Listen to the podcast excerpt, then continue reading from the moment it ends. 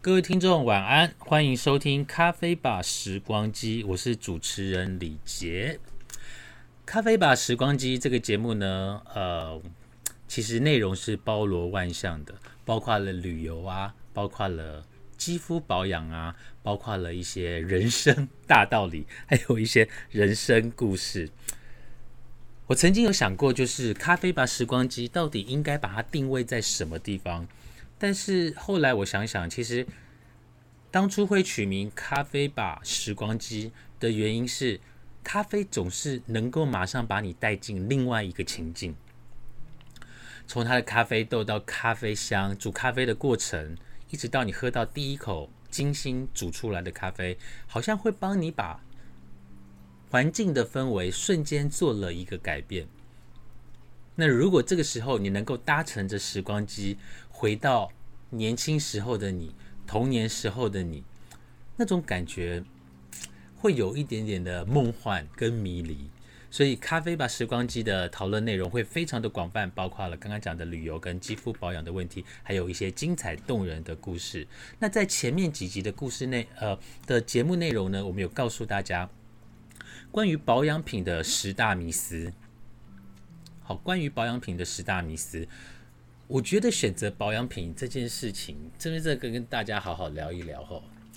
我是在二十八岁的时候接触到美容保养的工作，那工作的内容在前几集已经跟大家说过了。可是，在这个之前，其实我在国中进入到高中的时候，我就有尝试着擦保养品跟擦化妆品，不可思议吧？因为在国中到升高中的那个时段里面呢，那个时间里面呢，其实我是满脸痘痘的。可是，在满脸痘痘的情况下，你又想要能够让别人看不见，所以我记得我第一次接触到的化妆品叫做遮瑕膏。有人有用过遮瑕膏吗？在你年轻的时候？可是年轻的时候，大家还记得吗？我是七零年代的人，七零年代的人呢，在使用。化妆品通常哦，就是遮瑕、遮斑点啊、遮痘疤啦，吼，或者是改变肤色的东西，都叫做遮瑕膏。我第一次用用遮瑕膏的时候，其实是我拿拿我阿妈的遮瑕膏。诶，你知道以前的遮瑕膏是那种棒状的，就是条状的，然后要把它旋开来，然后把它涂在那个你要遮瑕的地方。可是，在国中跟高中那个时候，我们也没有。学过化妆啊，也没有学过彩妆品要怎么用。于是呢，我就以为遮瑕膏嘛，顾名思义就是把你的瑕疵给遮掉。于是我就拿了那个遮阿妈的遮瑕膏哦，就是很白的那种，超级白的那一种，就把它粘在我痘痘的地方跟痘疤的地方，然后轻轻把它抹开来。我以为这样的遮瑕膏就叫做化好妆了，就是把深色的地方点掉，看不到。我国中跟高中，高中的时候真的是这样子做呢，就是青春期的时候。可是大家也知道，青春期本来就是痘痘好发的时候，可是也是最爱漂亮的时间。所以我拿了阿妈的那个遮瑕膏呢，就点在那个地方，然后我就出门了。好，我就出门了。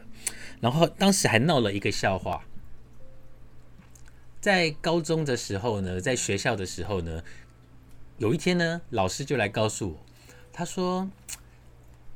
哎，李杰，你是不是有化妆？然后我就说，哎，老师你怎么知道？他说，隔壁班的老师呢来告诉我说，你们班有一个男生脸上的粉没有推开，所以看起来是黑一块白一块。我当时就想说啊，原来我这样子是，原来是我以为做好了，但是其实没有。好我以为我做好了，但是其实没有。可是我们今天要再跟大家讲一讲，就是除了年轻痘痘肌肤之外，可是各位听众，说真的，你真的了解你自己的皮肤状况吗？你真的知道你自己的皮肤类型是属于哪一种类型吗？在开始之前呢，我要先跟大家讲，皮肤的类型哦，其实会随着年纪的增长跟环境的变化，它会产生不一样的状态。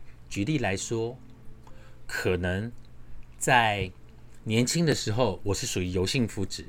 那油性肤质到了年纪大的时候，在我年轻的时候呢，我的皮肤是油性的，但是到了我现在五十岁，我的皮肤还是油性的，但是到了冬天会比较干燥。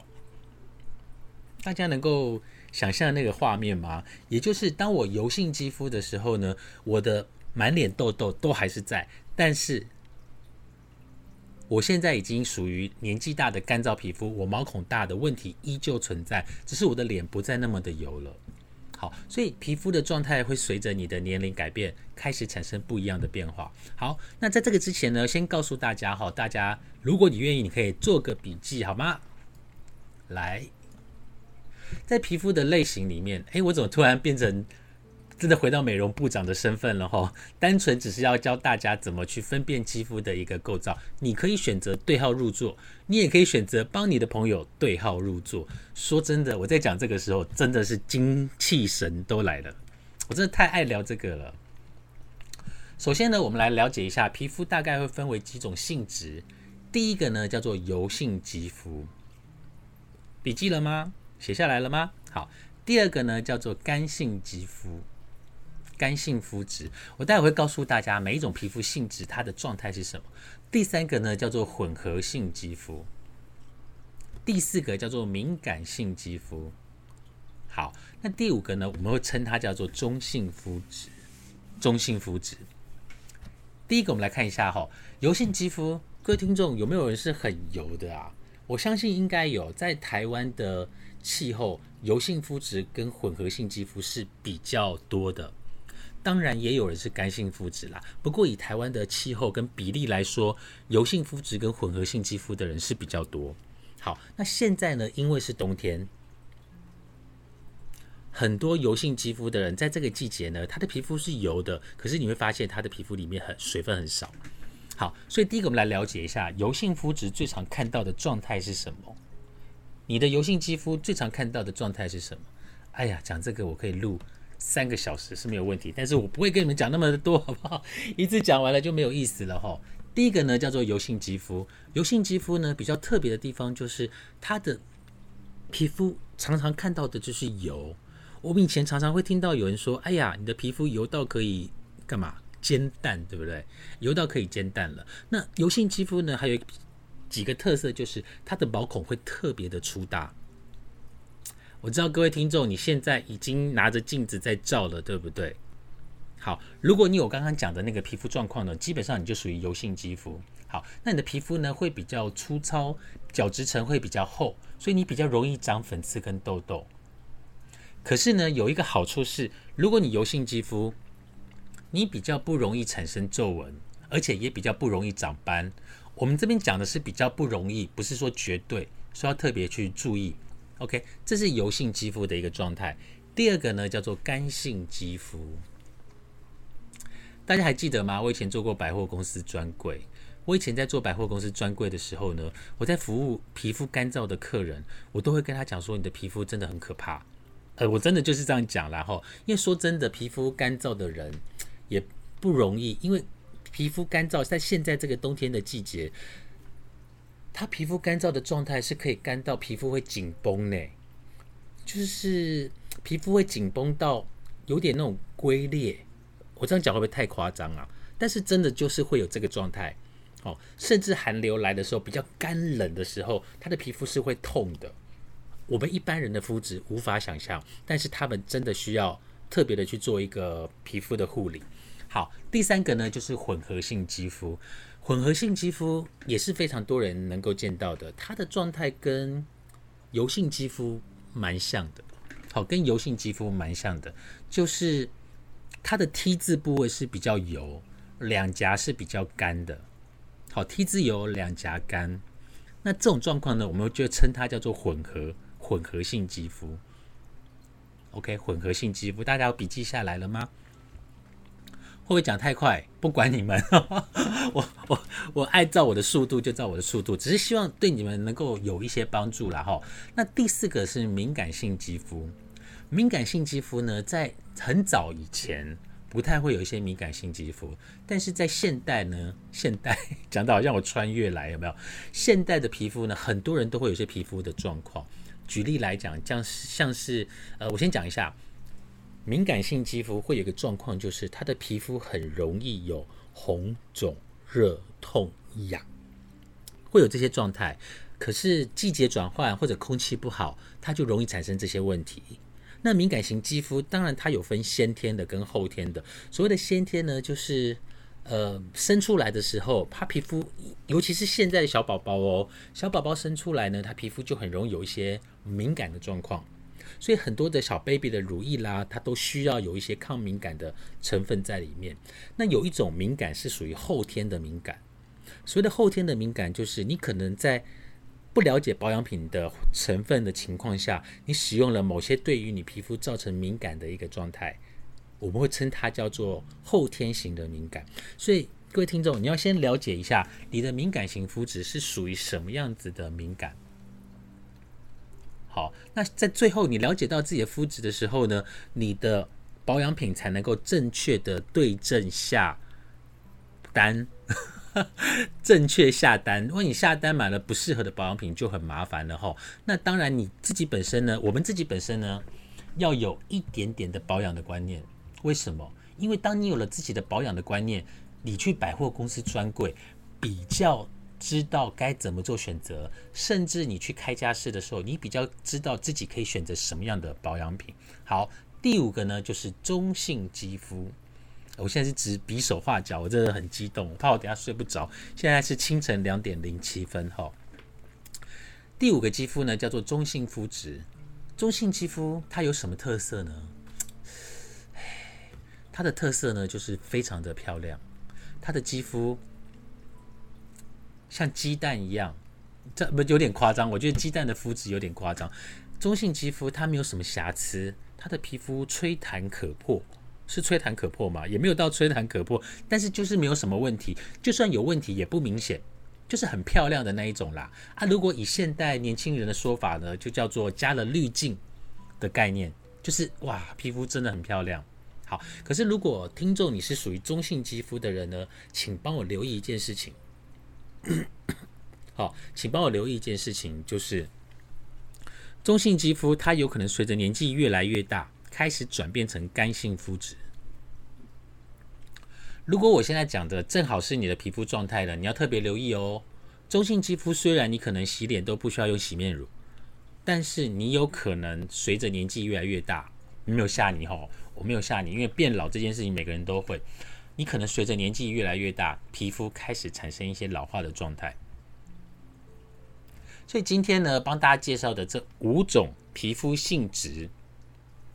你可以很清楚的从，呃，刚刚讲的那些状态，很明显的知道自己或者是身边的朋友是属于什么样的皮肤状态，来去做其他的一个护理。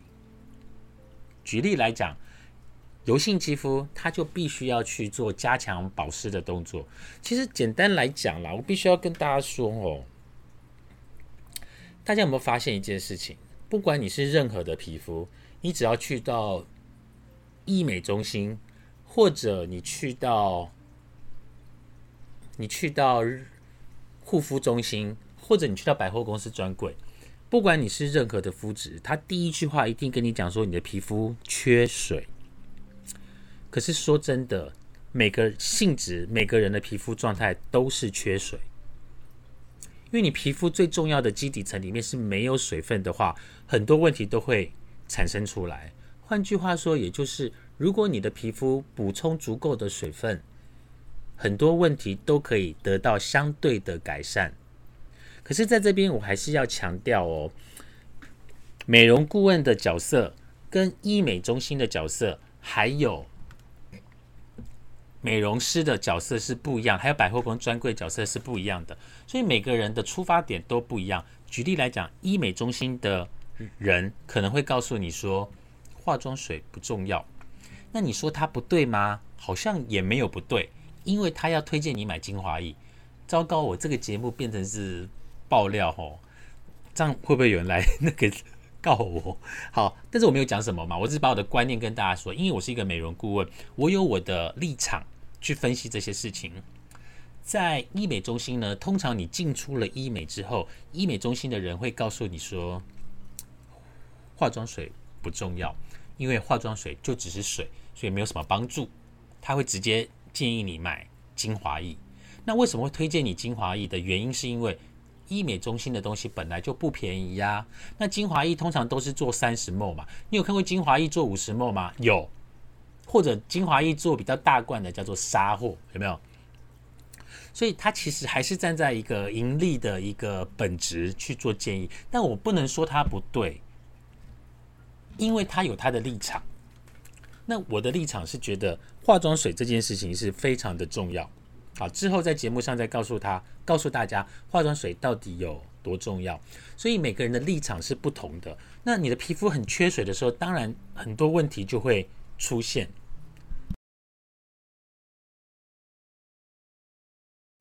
好，很多问题就会出现，所以如果是站在我的立场，我觉得化妆水非常的重要。为什么？因为它是开启所有保养的第一把钥匙。诶，到这边大家能理解吗？我现在完全是 在上课的状态在录音哦。各位听众，我在做播客之前呢，Podcaster 之前呢。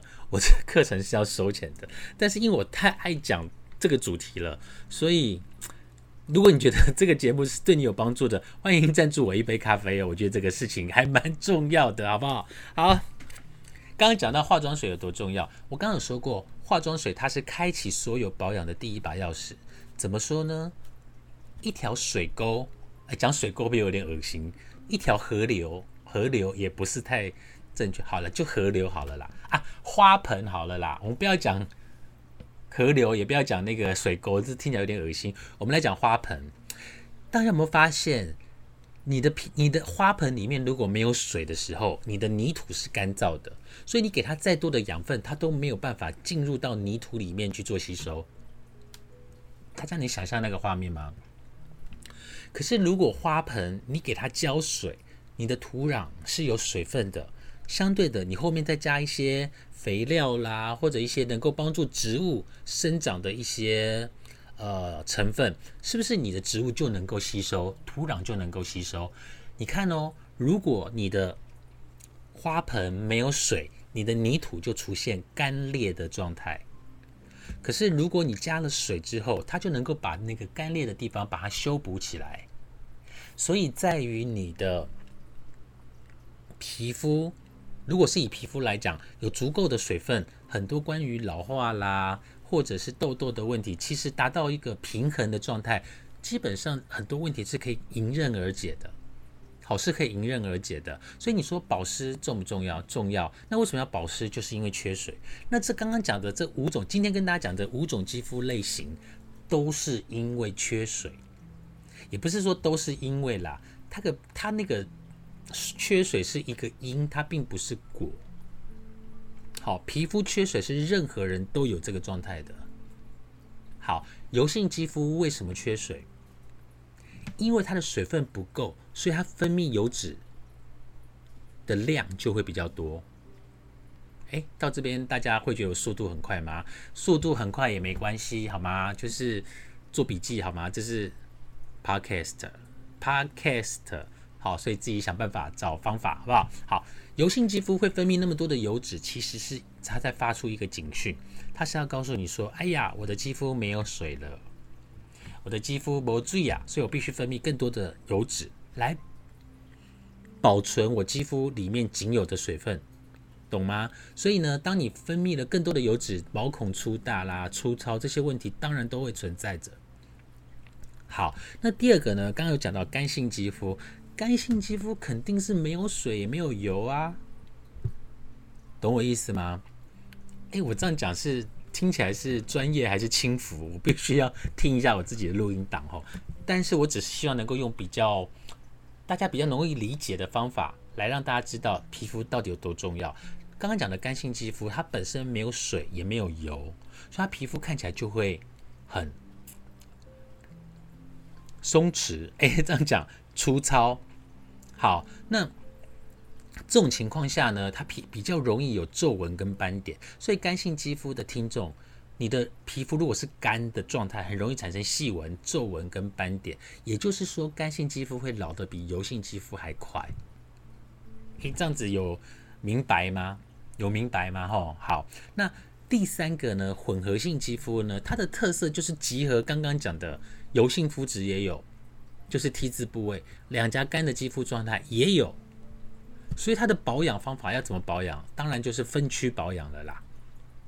好，分区保养了。好，那第三个呢，就是混合性肌肤。刚刚有讲到混合性肌肤，刚讲到混合性肌肤。哦我刚才讲过了，是不是？哎呀，我可能是想睡觉了。好，第四个叫做敏感性肌肤。敏感性肌肤呢，你在保养的部分就真的要比较小心跟谨慎。你在选择的保养品可能含水量要比较高，避免使用一些太过刺激的成分。举例来讲，是酸类的东西，对于敏感性肌肤可能就要小心谨慎的去使用。那中性肌肤呢，也是因为缺水，好。中性肌肤当然它有水是比较平衡的，可是也是有可能随着季节改变、环境改变跟年龄的改变，它必须要去补充相当足够的一个水分。所以当你去到各个美容的市场，可能百货公司专柜，当你告诉他你的皮肤类状态的时候，他会跟你讲说你皮肤缺水，你不要跟他讲说你在唬烂我哦，他就真的就是我们的皮肤就是缺水。所以你说皮肤水分重不重要？对我来讲，我觉得皮肤水分真的蛮重要的。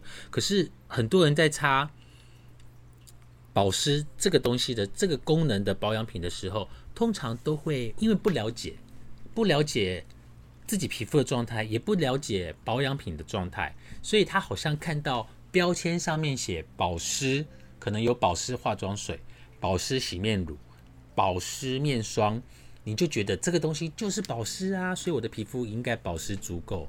No No No，各位听众，真正的保湿呢，应该是你在擦精华液之前的那个步骤，那个化妆水要非常非常的亮，要非常非常的足够，那个才叫做保湿足够。哎，我在讲什么？足够就是非常的足够，就是你的化妆水的量要多。大家懂我的意思吗？我再跟大家讲一个比较容易理解的方法，就是各位听众，你有没有一个经验，就是当百货公司在周年庆的时候，你会去买整组的化妆品、保养品。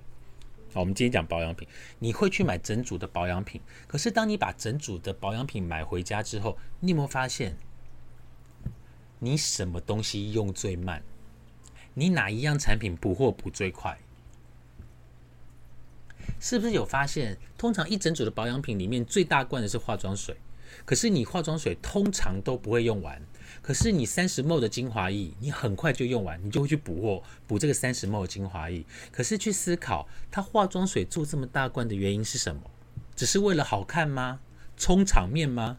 没有，化妆水通常会去做到一百二十 ml、两百 ml 是有它的原因的，甚至一百五十 ml 这是有它的原因的。原因就是要让你在洗完脸之后，你的化妆水的量要补充足够。你后面给它高单价的精华液或者很贵的面霜，这个时候它才有一个载体，能够帮你把这些有效成分给载进去你的皮肤里面。到这边大家听起来会不会很很很奇幻？没有，真的就是这个样子。所以去思考，我知道现在有很多听众可能点头如捣，虽然说。对耶，我的化妆水用了半天还有很多，是什么原因？那为什么我的精华液很快就用完了？原因就在这里。我们以为化妆水不重要，于是我们少用一点。但是化妆水会做这么大罐的原因，就是要你多用一些，你的皮肤保湿足够了，它后面的精华液跟面霜才能够发挥它的作用嘛。到这边应该很清楚了哈。所以化妆水做这么大罐，不是只是为了。摆盘，摆盘摆起来好看没有？而是它真的有它存在的价值跟定义。那每一种皮肤性质都是需要化妆水的，只是这个化妆水它所呈现出来的状态是什么？我为什么能够讲的这么的清楚的原因，是因为在以前我做过产品的研发人员，产品的研发呢，从化妆水研发到精华液到面霜，这些都会针对不同皮肤性质的人跟。不同年纪的人来做设计，在其实市面上的化妆水哦，大概分为三种。诶，我今天就讲到化妆水，帮我把精华液留到下一集来说。好，化妆水大概就分为三种，所谓的三种是三种状态。第一种化妆水的状态是它就是水，我们不能讲品牌哈，它就是水，就是就是有些化妆水，它在做活动的时候，它会凭着杂志的剪角，然后去柜台换，免费换哦。那种化妆水就是水，可能是蒸馏过的水，就是杀菌过的水，但是它其实就是水。那你奢望它能够进到皮肤的深层，我改你讲，黑是不可脸的代志。好，第二种化妆水呢，它是属于一种，呃，有一点点像精华液的状态，就是会有一点黏黏稠稠的。好，那这种化妆水呢，它比较有可能它是有一点精华液的高成分的剂东西在里面，就成分比较高的剂量在里面，所以呢，它的化妆水会呈现有一点点像精华液的粘稠状。好，那第三种化妆水呢，就是当你用在脸上的时候，你的皮肤会瞬间柔软。我们可以把它讲成它的分子可能比较小，或者它加了一些呃酸类的成分，让你的皮肤能够感觉好像有一种焕肤的感觉。所以市面上的化妆水大概就是分为这三种。但是不管是哪一种化妆水，你都要大量的用。为什么？第一，刚刚讲的保湿很重要。第一个，如果是第一型的那种化妆水。啊，就是不会吃进去啊！啊，你就是要尽量要把它用完，反正不用钱嘛。好啊，第二种化妆水呢，就是有一点点像精华液的那个量，可能不用太多，但是比起来跟你所知道的保湿的那个量，还是必须要增加。那第三种化妆水，可能就是我们平常比较容易接触到的化妆水。这个化妆水呢，可能你在使用的时候呢，我建议这个量可以多。如果一罐化妆水你买的价格大概在八百块到一千块。基本上你一个月用掉一瓶化妆水合理吧？我知道很多人现在通通货膨胀很厉害，所以一罐一千块的化妆水你可能会用三个月。那如果以前我是专柜人员，我就跟你讲说，你这样子用是没有效的，真的。真的是没有效的，所以呢，今天跟大家讲的皮肤的五种类型，又教大家如何使用化妆水。那在下一集的部分呢，我们会教大家化妆水到底该怎么去使用，它有哪些要注意的地方。在下一集的节目当中，我们就会告诉大家化妆水到底该怎么做选择，化妆水到底该怎么去做使用，到底要不要用化妆棉呢？这个也是一个非常好的问题。所以在下一。次节目当中呢，我们就会告诉大家关于化妆水我们要怎么去选择跟使用。非常感谢大家收听《咖啡吧时光机》这个节目。那在这个节目的最后呢，要告诉大家，我已经真的太想睡觉了。但是那个我的伙伴呢，我的经纪人呢，跟我讲说，我每天都要录一集节目。那我相信能够修正的越来越好。那因为还在。熟悉 Podcast 的这样的一个频道，所以呢，有任何的建议呢，都欢迎能够让我知道。那在呃，我会尽量，我会尽力啦，不是尽量，我会尽力的把节目做到最好。但是我想用我最自在的方式。其实，在做节目的时候，我们后面闲聊，然后那各位听众你要看就可以卡掉了，我们就闲聊。其实我试过各种方法、各种声音来录制节目。那当然，大家知道我其实我有两个频道嘛，一个是属于大众的频道，那另外有一种是属于私领域的频道，所以他在录音的一个过程的方法是不一样的。那当我在讲童年故事的时候呢，我会有一点幻想的感觉，不是幻想，就是回想的记忆。所以当我在分享童年的故事的时候，其实我我的眼睛通常都是看着四十五以上的四十五度角。那我在录呃保养品单元的时候，保养肌肤保养美容的单元的时候，我真的是处在那个非常自嗨的状态，因为这个话题我真的是怎么讲？我可以讲讲到我老都还会讲美容的话题，这是话题真的是讲不完，真的是讲不完。我曾经在做销售的时候啊，我带过我整套的保养品到高雄去跟一个客户。就这样聊保养品聊一整天呢，那我觉得能够遇到这样的人也不容易。好，所以在录不同的单元的时候，我试着放慢或者是放快我的声音的速度，但是真的有点不太容易。我真的向所有广播者、广播从事广播的工作人员跟主持人致敬，因为这真的不是一件容易的事。所以我会在调整我的一些呃内容跟我的声音，那也希望大家能够喜欢这个声音，喜欢我的节目，让咖啡吧时光机能够陪伴你各个不同的时间跟时段，还有不同的阶段。非常感谢大家的收听，我们下次见喽，拜拜。